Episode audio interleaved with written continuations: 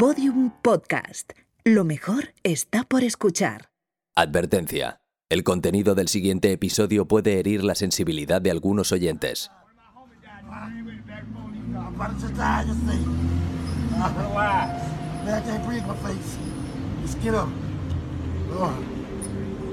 What do you want? I can't breathe. Please, the name of Nick. I can't breathe shit. Bro, get up, get in the car, man. I will. Get up, get in the car. I can't move. I've been waiting the whole time. El 25 de mayo, George Floyd moría asfixiado tras pasar 8 minutos y 46 segundos con la rodilla de un policía en su cuello. Había intentado comprar comida con un billete falso de 20 dólares. Get up, get in the car. Mama.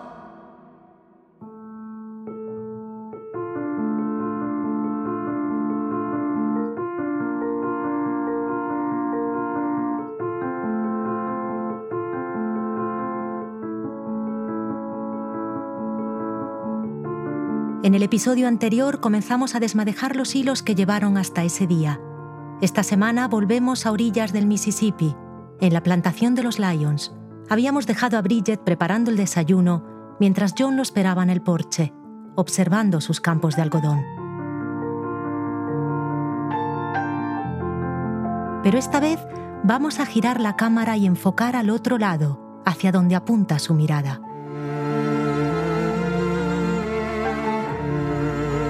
Hoy, en Gabinete de Curiosidades, siguiendo un hilo negro.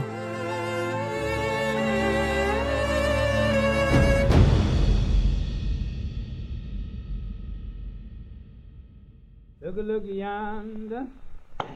Look a look yonder. Look a look yonder. Where the sun done gone, the cabin can't hold 'em.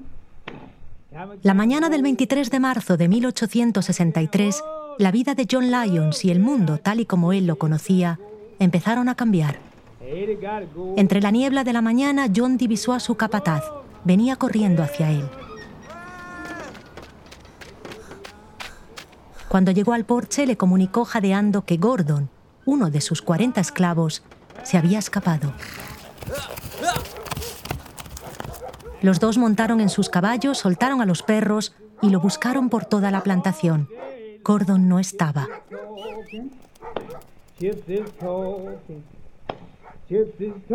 Era un chico muy listo. Había pasado las últimas semanas recogiendo a escondidas cebollas en el huerto de Bridget. Esa mañana, antes de echar a correr, se había frotado todo el cuerpo con ellas para despistar a los perros. Siguió haciéndolo cada vez que sus pies pisaban un charco o cuando atravesó el río Achafalaya.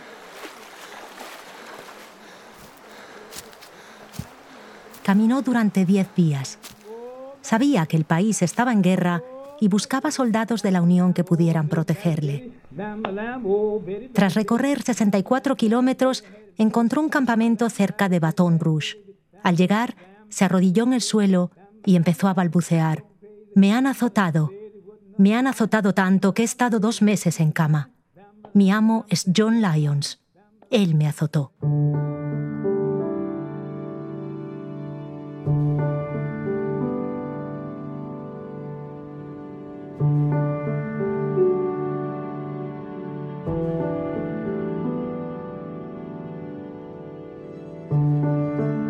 Cuando los médicos examinaron a Gordon, descubrieron que su espalda estaba repleta de horrendas cicatrices de latigazos.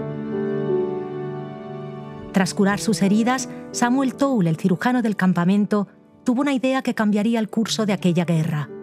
En ese momento, dos fotógrafos itinerantes estaban en Baton Rouge. Los llamó y les pidió que fotografiaran a Gordon. Antes de hacerlo, le pidieron permiso. Queremos que los blancos vean tu espalda, le dijeron. Gordon se sentó en una silla, se quitó la camisa y adoptó una actitud que convertiría aquella foto en un icono que pasaría a la historia. Puedes verla en nuestra web. Hace poco, John Bennett, el redactor jefe del Atlantic, decía de ella, parte de la energía increíble de esta imagen está en la dignidad de este hombre. Su expresión es casi indiferente. Está diciendo básicamente, mirad, esto es así, es un hecho.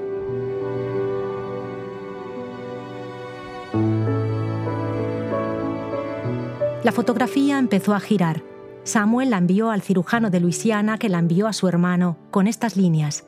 Si alguien te dice que se trata bien a los esclavos, por favor muéstrale esta imagen. Es una lección en sí misma.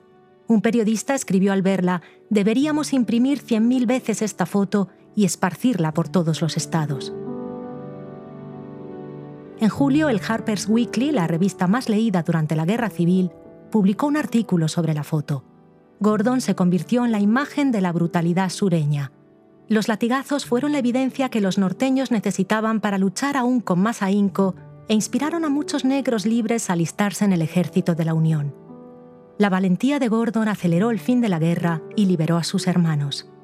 Él fue el primero de una cadena de valientes que no estaban dispuestos a aceptar un destino que no habían escogido.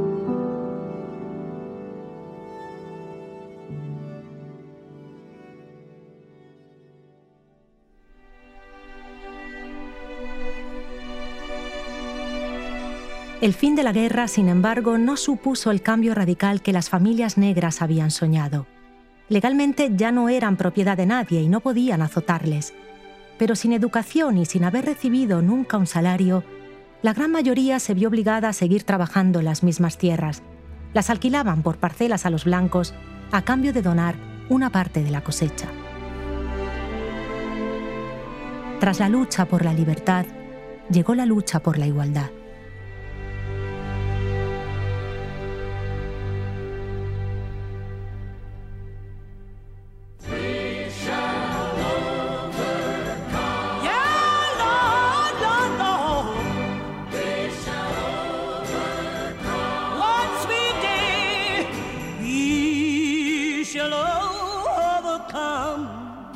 50 años más tarde, en la Luisiana de Gordon y John Lyons, poco había cambiado. La sociedad seguía considerando a los negros ciudadanos inferiores y aunque podían ir a la escuela, eran centros segregados sin apenas recursos. Las iglesias eran lugares clave. Allí se discutía sobre desarrollo, política y educación. Los pastores celebraban cada avance con la comunidad y cuando la frustración les sobrepasaba, recurrían a él, el gospel.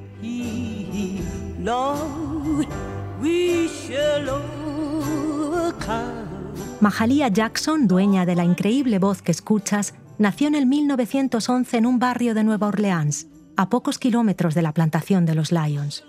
Aunque en teoría ya no eran esclavos, su familia trabajaba de sol a sol para una familia blanca. Ir a la escuela no era una opción, todos tenían que ayudar. El talento de Mahalia pronto llamó la atención su tía Belle predijo que algún día cantaría para los reyes y la empujó a entrar en el coro de una iglesia.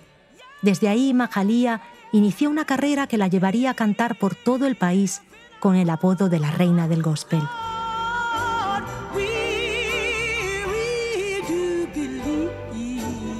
Mahalía, como Gordon, desafió su destino. Nunca aceptó el no haber podido estudiar y decidió luchar contra la segregación de las escuelas. En el 56 conoció a Martin Luther King y desde entonces lo acompañaría en todos sus mítines, cantando y hablando sobre la importancia de la educación.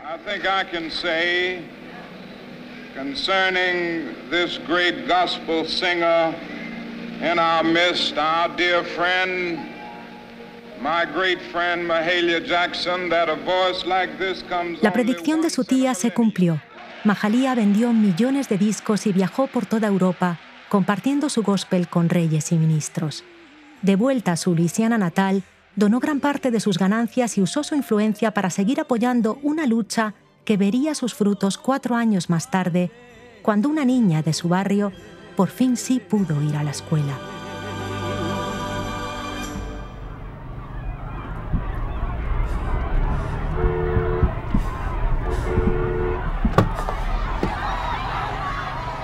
La mañana del 14 de noviembre de 1960, tras una larga batalla judicial, la pequeña Ruby Bridges, acompañada por militares, se bajó de un coche oficial y subió las escaleras de la escuela pública de la zona, obligada desde ese día por ley a aceptar a niños de color. Los padres blancos se agolparon en la puerta gritando protestas. Una madre agitó una muñeca negra dentro de un ataúd. Otra amenazó con envenenarla. La niña avanzó entre abucheos con la cabeza bien alta y sin llorar. Años más tarde, recordando aquel momento, contaría que su madre le había dicho, si te pones nerviosa, reza, y ella, en su cabeza, había escuchado la voz de Mahalía y su We Shall Overcome.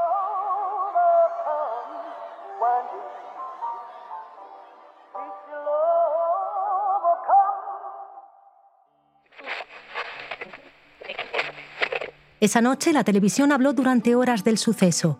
En el Bronx de Nueva York, otra mujer de color, Rosa, escuchaba la entrevista a uno de los oficiales que había acompañado a Ruby. Marchó hacia la puerta como un pequeño soldado. Estamos muy orgullosos de ella. ¿Estás oyendo, Alice? gritó Rosa a su hija. Pero Alice, como buena adolescente de 13 años, se negó a salir de su habitación. Alice no entendía por qué alguien querría ir a la escuela. Ella no quería ir. Acababan de mudarse al Bronx desde Carolina del Norte y se sentía sola. Odiaba a su padre que les había pegado toda la vida y despreciaba a su madre por no haberlo dejado antes.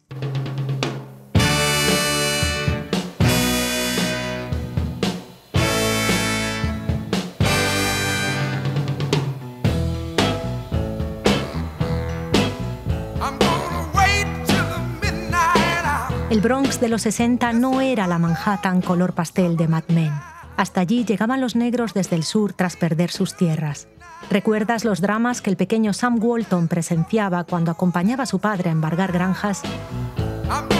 Gran parte de esos dramas estaban protagonizados por familias negras. El rey, el algodón, una vez más, les había defraudado.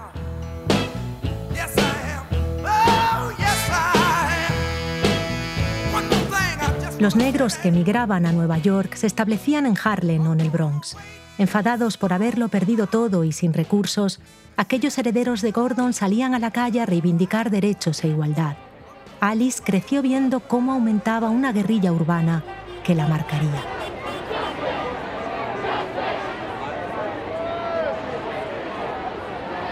Las protestas tenían dos líderes, cada uno defendía una corriente radicalmente distinta. Malcolm X era partidario de una solución drástica, violenta si era necesaria. Martin Luther King, en cambio, abogaba por una integración pacífica. Ambos acabarían asesinados. I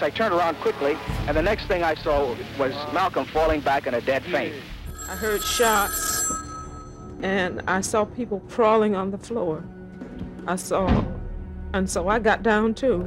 Then when I was looking out and I saw um,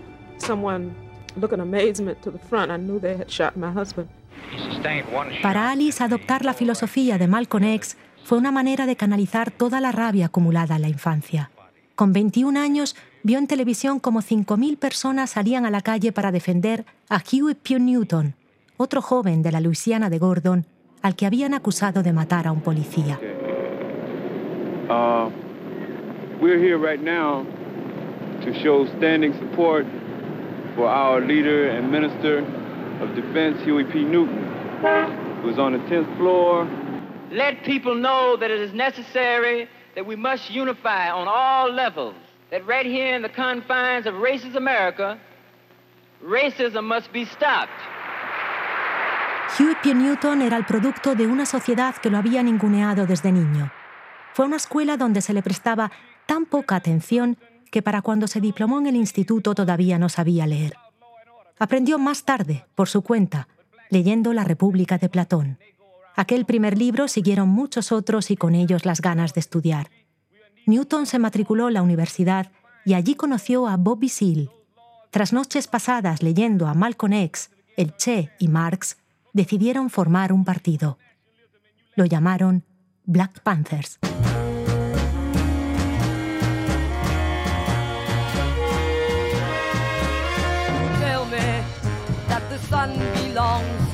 Aquella noche de 1968, Alice la pasó pegada a la televisión, viendo cómo la multitud apoyaba a Newton. De pronto, una mujer subió a un estrado y comenzó a cantar. Se llamaba Elaine Brown. Era la voz del partido. Alice cayó enamorada. A la mañana siguiente salió a comprar el álbum con las canciones. Seize the Time. Hablaba de aprovechar el momento y de las oportunidades.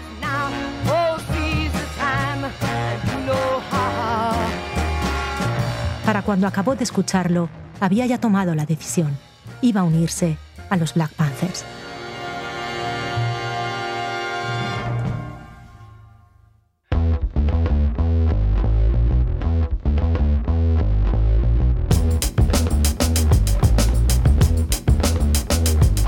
Mientras Elaine Brown lideraba el partido en California, Alice pronto se hizo notar en la sede de Harlem. Era lista, carismática y a pesar de no tener casi estudios, escribía muy bien. Comenzó ayudando en la revista del partido y poco a poco fue cogiendo poder. Elaine, más pacífica, quería que los Panthers se centraran en garantizar buenas escuelas a los niños de color. Cantaba porque había crecido escuchando a Mahalia Jackson y compartía su pasión por la educación decidió empezar por lo más básico y creó la iniciativa Free Breakfast for Children. Cada mañana, con otras compañeras, cocinaba en la iglesia de Oakland y distribuía un desayuno caliente a los niños de la zona. La iniciativa se extendió en otras sedes y pronto los Black Panthers estaban alimentando a 10.000 niños en todo el país.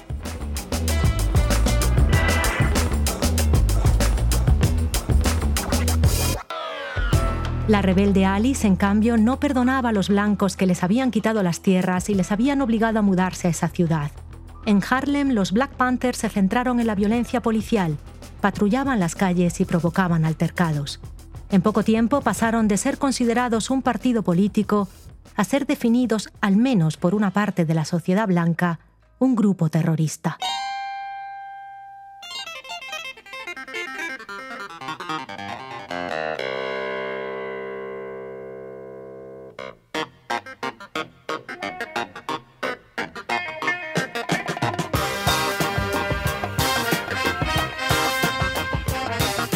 Gracias a los cursos nocturnos que organizaba el partido, Alice estudió y pudo formarse. Se casó con un compañero y cambió su nombre. Pasó a ser Afeni Shakur, que en la lengua yoruba significa agradecida del amor de la gente. Noche, dos policías irrumpieron en su apartamento y la arrestaron. La acusaban, junto con otros 20 miembros, incluido su marido, de estar preparando bombas para colocarlas en la ciudad, algo que a Feni siempre sostuvo que era absolutamente ridículo. Se estableció una fianza exorbitante para la época, 100.000 dólares. Incapaz de pagar semejante cifra, Afeni entró en prisión. Inmediatamente la comunidad negra, capitaneada por Elaine Brown, se organizó para recoger fondos. Tras el asesinato de Martin Luther King, los Panthers eran un símbolo, el único que les quedaba. Protegerlos se volvió la tarea de todos. Cuando Afeni se enteró de la recaudación, pidió que en vez de usar el dinero en ellos, lo fueran repartiendo entre las mujeres presas que tenían fianzas pequeñas. Yo quiero ir a los tribunales, declaró, porque no tengo nada que esconder. El llamado proceso de las 21 panteras fue el más largo y caro que había habido hasta entonces. Los cargos eran 156. Afeni se enfrentaba a 300 años de prisión. Aún así, decidió que no quería un abogado sin casi estudios, se defendió sola. Pasó dos años preparándose, llegó al juicio embarazada de su primer hijo.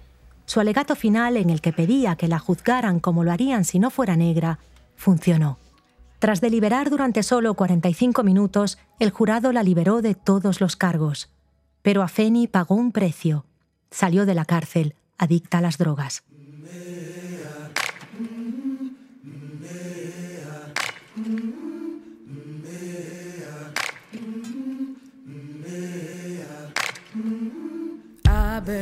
Un mes después del juicio, Feni dio a luz a su hijo, Lesan.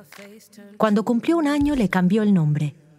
Quería que mi hijo entendiera que nuestra lucha no era algo limitado al barrio. El movimiento revolucionario tiene héroes en todo el mundo, guerreros de color que dieron la vida por la igualdad y los derechos. De entre todos, Afeni escogió al rey inca que había luchado contra los españoles.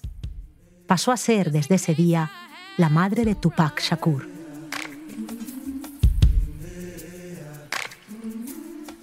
Tupac creció alimentándose de un cóctel explosivo hecho de la revolución que su familia perseguía. Parientes, amigos y vecinos entraban y salían de prisión constantemente y la adicción a las drogas de Afeni. Mientras, Elaine Brown se había convertido en la número uno del partido. Newton había escapado a Cuba para evitar la cárcel y la había puesto al cargo.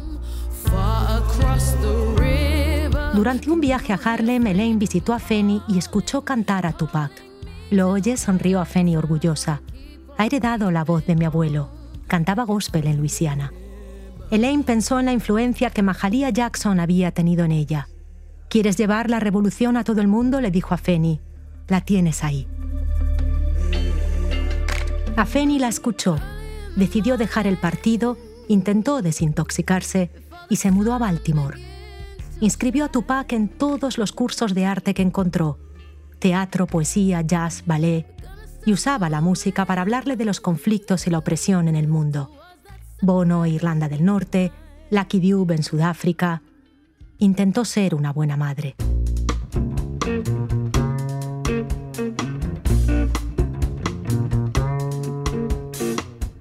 Pero aquella era la Baltimore que David Simon inmortalizaría más tarde en la serie The Wire.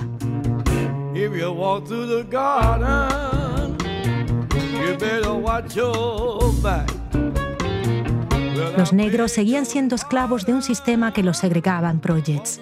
El oro blanco para ellos ya no era el algodón, era la droga que les daba de comer y a la vez les mataba. A Feni recaía una y otra vez. Era incapaz de mantener un trabajo y vivían casi sin nada. Madre e hijo discutían cada vez más. Se mudaron a California. Allí Tupac se apuntó a las sesiones del micrófono, clases de poesía que organizaba una mujer llamada Leila Steinberg. Leila usaba el rap para hablar de literatura. Tupac destacó desde el primer día. Había heredado el talento con las palabras de su madre y sus ganas de protestar.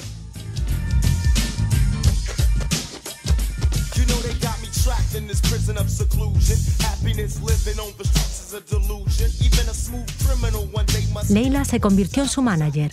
Cuenta, desde entonces mi vida consistió en conseguir que Tupac le importara a todo el mundo. Creí en él desde el primer día. Para mí no era música, no era entretenimiento. El mensaje de Tupac era mucho más profundo. Estaba obsesionado con el desequilibrio en su comunidad. Mientras todos escribían de trivialidades, Tupac rapeaba sobre violencia policial y sobre la herencia de los esclavos. Empezó así una carrera meteórica que llevaría a Tupac a lo más alto. Discos de oro, contratos millonarios, películas.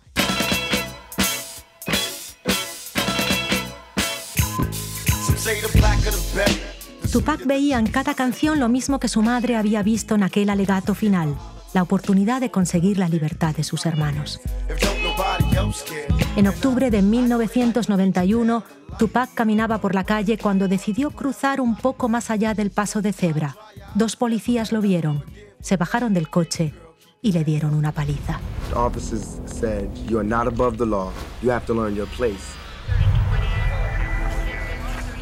Put my hand out to get the citation. Next thing I know, my face was being buried into the concrete and I was laying face down in the gutter waking up from being unconscious in cuffs with blood on my face and I'm going to jail for resisting arrest. Aquello fue, en palabras de sus mejores amigos, un rito de paso. Tupac cambió. Se volvió arisco, desafiante. Su expediente se llenó de delitos, acusaciones y juicios. Los medios escribían, la sangre revolucionaria corre por sus venas. Uh, but may I speak to you? You see, if they if they think they really got it wrong, so I said, I see that. But when when was the last time anyone told you how important you are? You're the best we have. We need you desperately. Do you know that our people stood on auction blocks for you? Did you know we got up before sunrise and slept after sunset so that you could stay alive? You could be here this day? La gran poeta Maya Angelou, que había conocido durante un rodaje, intentó calmarle.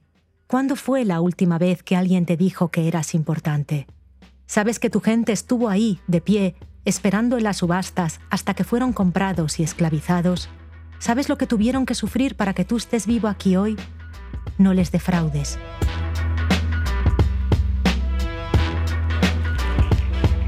Pero Tupac no escuchó su dualidad se hizo cada vez más grande. El Tupac que subía al escenario fue capaz de dar voz a una sociedad que llevaba tiempo callada. Llevó la revolución de las panteras al hip hop y se convirtió en uno de los raperos más influyentes de la historia. Vendió 75 millones de discos.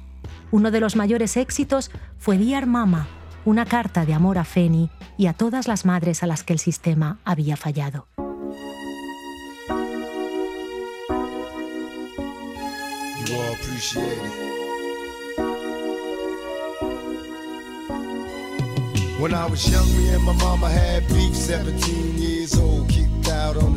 Fuera del escenario, la rabia hacia un sistema que seguía sin respetarle lo llevó a la cárcel y a juntarse con el gángster del hip hop, Suge Knight. Suge pagó su fianza a cambio de que se uniera a su discográfica, la Death Row Records, con Snoop Dogg y Dr. Dre. Con ellos, Tupac se involucró en la rivalidad entre costas que marcó el hip hop de los 90 y en el 96 esa rivalidad le costó la vida.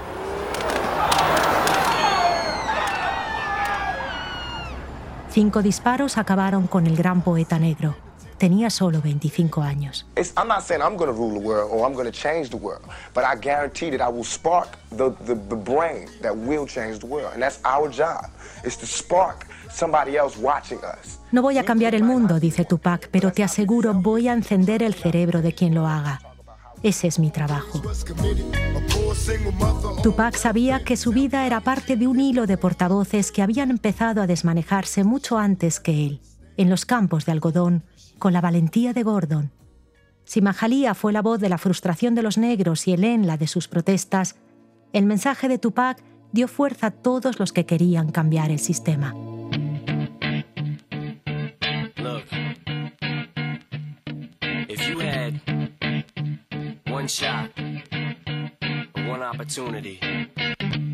Su legado perduró gracias a su mayor fan, Marshall Mathers, Eminem, que rescató sus canciones. Tupac estuvo allí en mis momentos peores, no hay nadie como él, escribió una vez a Afeni. Gracias a Tupac, yo, que soy solo un blanco, encontré el valor de entrar en el gran mundo negro. Eminem fue la voz de la Detroit de las desigualdades y el abandono. En Lose Yourself recuerda que para algunos las oportunidades son muy pocas y es importante aprovecharlas. La canción fue parte de la banda sonora de la película Eight Mile, basada en parte en su vida. Gracias a ella consiguió que el rap saliera de las calles y ocupara un escenario que hasta entonces no lo había valorado. Fue en el año 2003. Contra todo pronóstico, era el año de Chicago y de las canciones de YouTube para Guns of New York. Una sorprendida Barbara Streisand anunció: And the Oscar goes to. Woo! The Oscar goes to Eminem, Jeff Bass, and Luis Resto for Lose Yourself from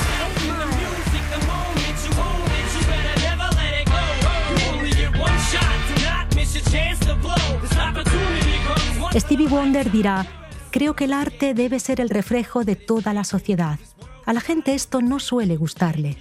Evitamos ciertos temas y solo abrazamos canciones de paz y amor.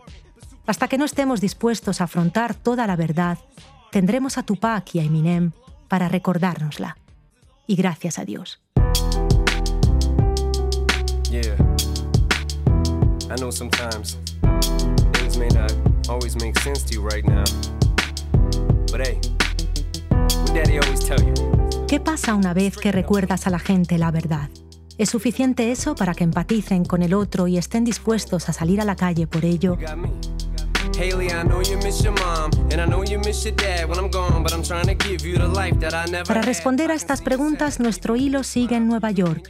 Nos vamos ahora un poco más al norte del Harlem de los Panthers, a Washington Heights, el barrio donde Malcolm X daba sus discursos, hoy en día uno de los barrios latinos de la ciudad.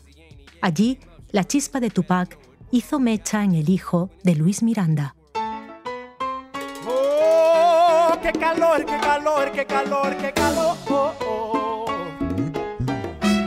Oh. Luis Miranda creció en Puerto Rico. De niño le encantaba ir al cine y ver musicales. Con 10 años vio Molly Brown siempre a flote, un musical basado en la vida de Margaret Brown.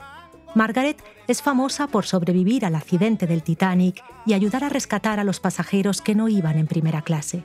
Nacida pobre, lo dejó todo para luchar contra su destino y acabó siendo una mujer influyente que trabajó siempre ayudando a los demás. Su historia obsesionó a Luis. En los 70, ya en la universidad, Luis se unió a las protestas estudiantiles que surgieron en la isla. Eran revueltas similares a las de los negros de Nueva York. Ellos también reivindicaban igualdad y derechos. Puerto Rico forma parte de los Estados Unidos, pero no incluye a sus habitantes en el proceso electoral. Si no somos esclavos, gritaban, ¿por qué no podemos votar?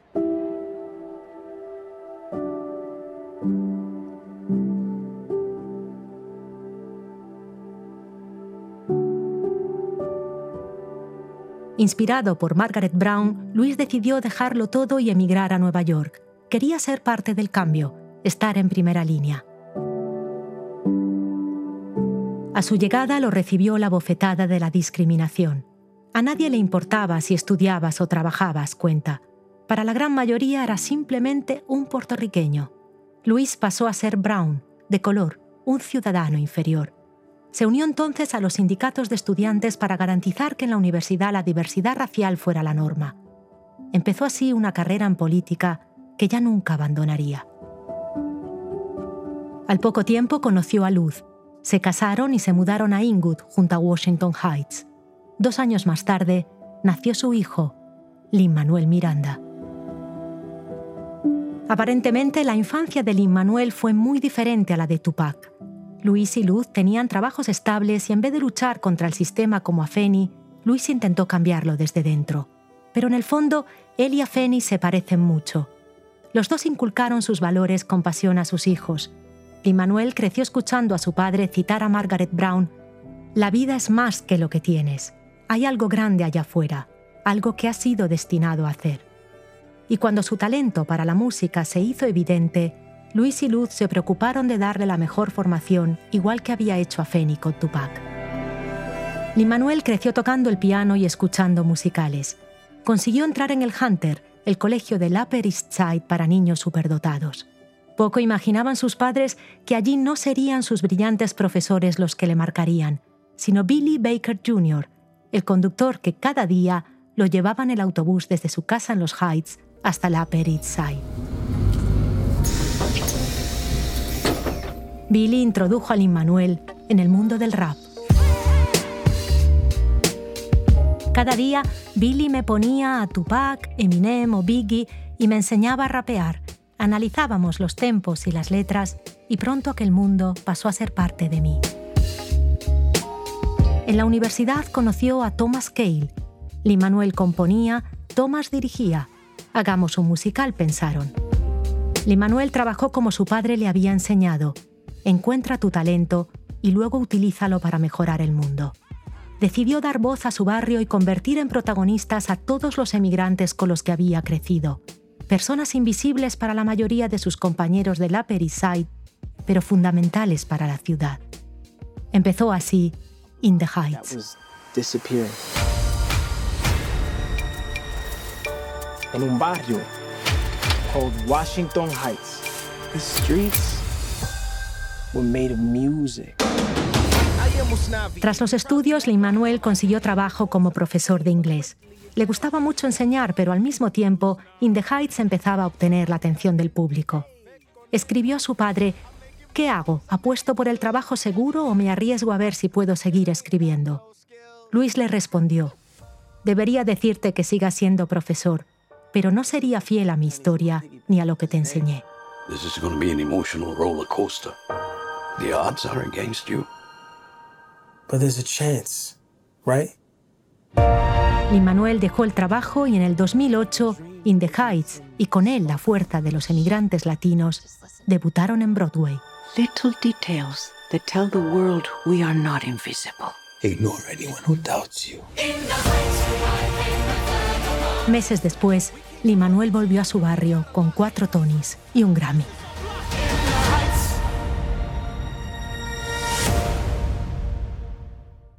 Con In the ya asentado, Miranda empezó a pensar en su siguiente proyecto. Ahora que tenía recursos, quería seguir siendo el altavoz de la América de color, pero necesitaba dar un paso más. buscaba generar el tipo de protesta activa que veía en su padre. Su experiencia como profesor le había demostrado que la apatía de los jóvenes era menudo fruto de la ignorancia. Si no conoces tu historia, ¿por qué vas a querer defenderla? Ese verano se fue de vacaciones con Vanessa, su novia, y se llevó un libro para la playa. Era la biografía de uno de los padres fundadores de los Estados Unidos, quizás el menos conocido. Empezó así la semilla de algo que irrumpiría en Broadway como un huracán. How does a bastard,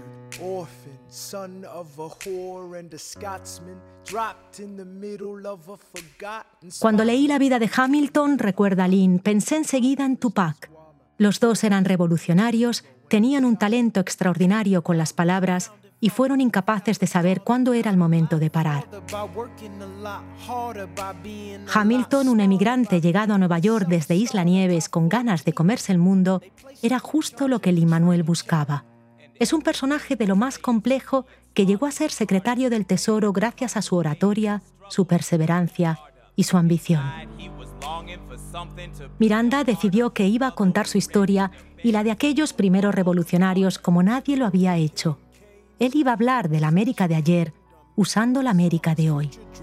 En la canción final de Hamilton está también su mensaje más importante. La historia de cada uno depende de quien la cuenta.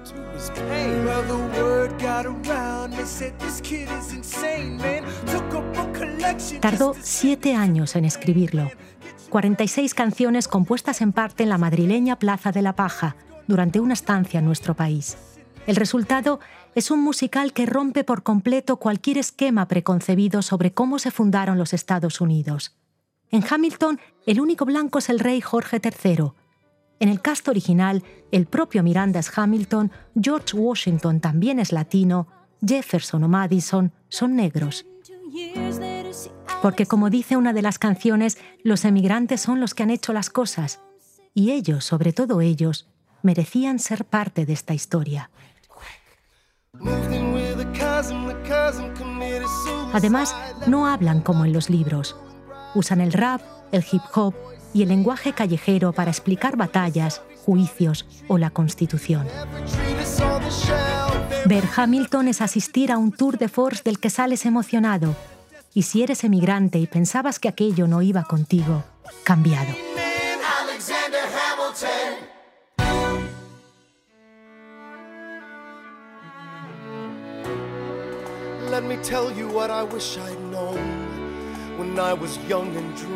Dreamed. You have no control. Who lives, who dies, who tells your story? President Jefferson. Tras 11 Tonys, el Pulitzer, el Grammy y más de un billón de dólares recaudados en taquilla, en Hamilton los premios son lo de menos. Lo verdaderamente importante es el movimiento que ha conseguido generar. Ni Manuel Miranda fue fiel a la misión que se había propuesto, despertar a la nueva generación. El musical está plagado de frases que piden a gritos acabar en las paredes del cuarto de un adolescente. Todavía no he hecho muchas cosas, pero espera y verás. O quiero estar en la habitación donde suceden las cosas. O no te sorprendas cuando tu libro de historia me incluya. Además, programó sesiones matinales gratuitas para colegios. Creó una fundación para que los niños puedan seguir explorando a través de una web y voluntarios y dejó que los mejores usaran el teatro para representar escenas de la historia que les apasionaban. Hamilton arrasó entre los Gensis, nuestra nueva generación. El fenómeno fan que ha creado no tiene nada que envidiar a fenómenos como el K-pop o One Direction. Los Hamiltons, como les ha llamado la prensa, saben cada canción de memoria, conocen cada detalle de cada batalla y de los papeles federalistas y creen que Lawrence es el personaje más cool de la historia. Créeme, sé de lo que hablo. Tengo una de ellas en casa. Los Gensis, benditos sean, son una generación que no está dispuesta a callarse. Sus padres sufrieron la tragedia de Columbine en silencio. Cuando a ellos les dispararon en Parkland, salieron a la calle. Sus padres crecieron vaciando sprays de laca en los rizos ochenteros. Ellos marcharon con Greta Thunberg. El mérito de Lin Manuel Miranda fue entender que si se les daba información, su voz se haría aún más segura y se reforzaría su instinto de defender su historia.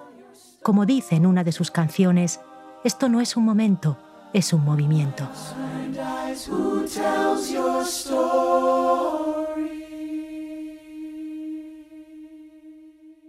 El 25 de marzo de este año, la muerte de George Floyd convulsionó al mundo entero. Murió ahogado tras pasar más de ocho minutos con la rodilla de un policía en su cuello. Había intentado comprar comida con un billete falso de 20 dólares. Personalmente, de aquel suceso me impactó un detalle. Estaba en la declaración de uno de los policías. Dijo, me bastó pasar los dedos por los billetes para saber que eran falsos. Tiene razón, es fácil distinguirlos, porque los dólares, a diferencia de otras monedas, están hechos con una mezcla especial. El 75% es algodón. El mismo que marcó la espalda de los antepasados de George Floyd. Ese algodón que llevó a la riqueza a tantas familias blancas y al degrado a las negras. El mismo que hoy, como entonces, sigue esclavizando a niños lejanos de otro color el rey de los blancos, concebido gracias a la sangre negra. Tras la muerte de George Floyd, miles de personas en todo el mundo salieron a la calle, entre ellos los Gensis, gritando más fuerte que nadie.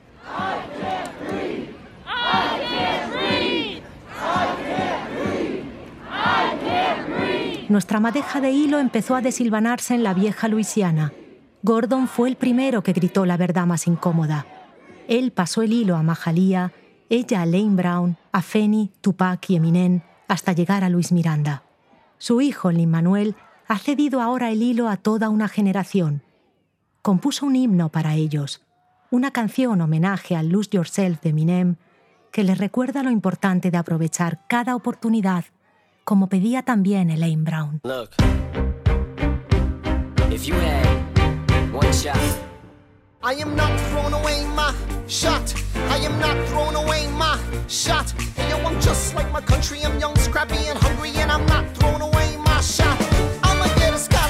La canción cierra con un homenaje a su padre y a la mujer que lo cambió, Margaret Brown. Ella solía decir siempre hacia arriba.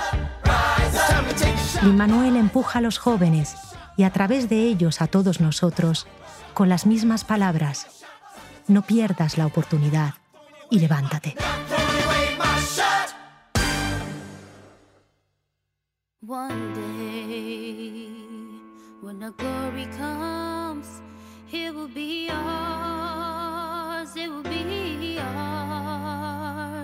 En la zona de la vieja plantación de los Lions existe hoy un museo dedicado a los esclavos. Puedes visitar los campos de algodón y ver las cabinas donde malvivían Gordon y sus compañeros. Allí Tarantino rodó la película Django.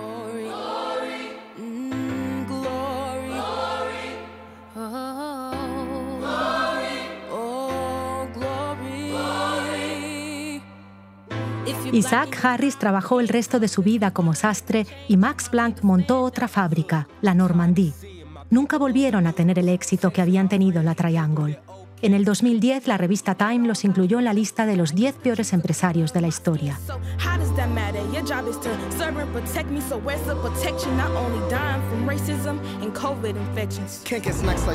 Sam Walton murió en el año 1992. Un mes antes de morir, George Bush le otorgó la Medalla de la Libertad, considerada el máximo honor en los Estados Unidos. Sus hijos Jim, Ron y Alice están ahora al mando de Walmart los Walton sigue siendo la familia más rica de América. Este año, Walmart, junto al gigante tecnológico Oracle, adquirió, gracias a la presión de Donald Trump, el 20% de la plataforma TikTok, la red social más usada por los Gensis y desde la que esperan influenciarles.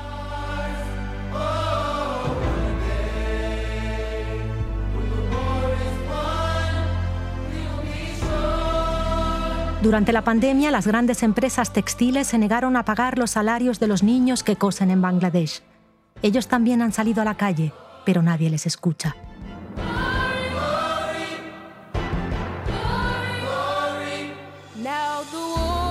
Jacqueline Novograd sigue empoderando a las personas del tercer mundo a través de Acumen, su fundación. Su marido, Chris Anderson, dirige TED, una plataforma que da voz a estas personas y a todos los que tengan una idea que compartir.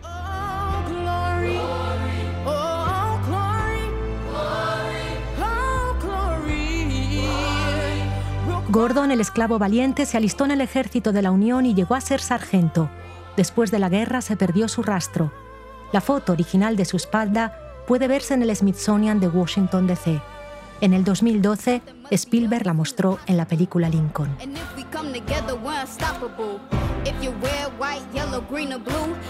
Ruby Bridget sigue luchando hoy por los derechos de su raza.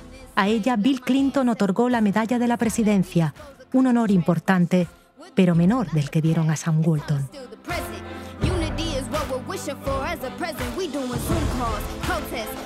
Elaine Brown sigue luchando por la integración y actualmente está en el Partido de los Verdes.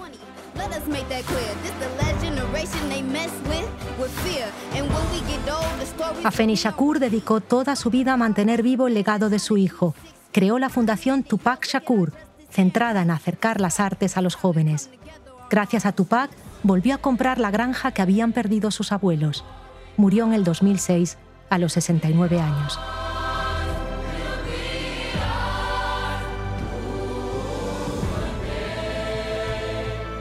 Leila Steinberg recopiló los poemas de Tupac en un libro y hoy en día sigue dando voz a los raperos más influyentes. Eminem se unió a Feni y la ayudó a mantener el legado de Tupac, produciendo discos póstumos y rescatando sus canciones. Hace poco, en una entrevista, dijo a Howard Stern que no quería hablar de su último disco. Prefería contar lo que le llenaba de orgullo. Su hija Hailey se acababa de licenciar en la universidad.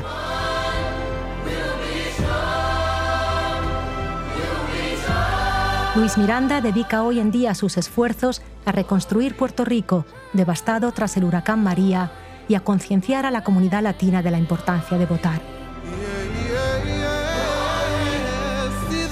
Ni Manuel Miranda colaboró con su padre llevando Hamilton a Puerto Rico y organizando charlas y debates en esta época electoral. En estos momentos está trabajando en una versión del musical Rent para Netflix. Sigue viviendo en su barrio de siempre, se casó con Vanessa y tiene dos hijos. Lo que estás escuchando es el coro de jóvenes de Detroit. Estos gensis de color empezaron cantando las calles que vieron nacer a Eminem. Animados por Lin Manuel Miranda, ahora mismo arrasan en los Estados Unidos. We need to stand together so we can be one.